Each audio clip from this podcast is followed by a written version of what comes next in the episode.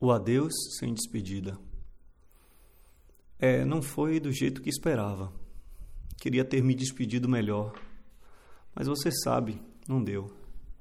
Fui levado de maneira rápida e abrupta, pois às vezes é assim mesmo, né?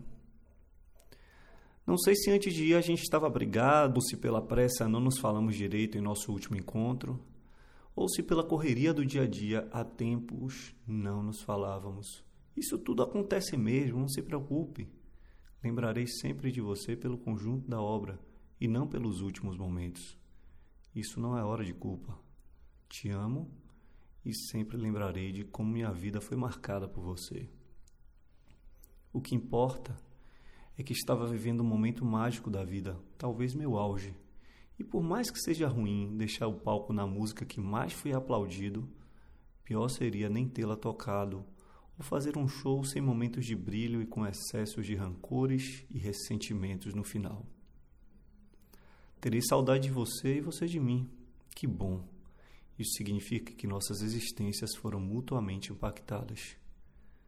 Estou indo para outro lugar e por hora ficaremos afastados fisicamente, mas nós somos muito mais do que esses corpos de carne e carbono, não é mesmo?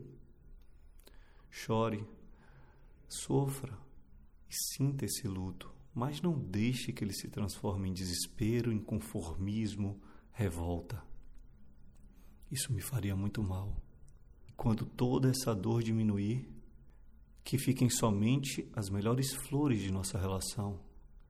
Esse jardim de emoções que construímos juntos será minha eterna morada, e para me reencontrar, basta relembrar de nossos melhores momentos e ser transportado para esse jardim.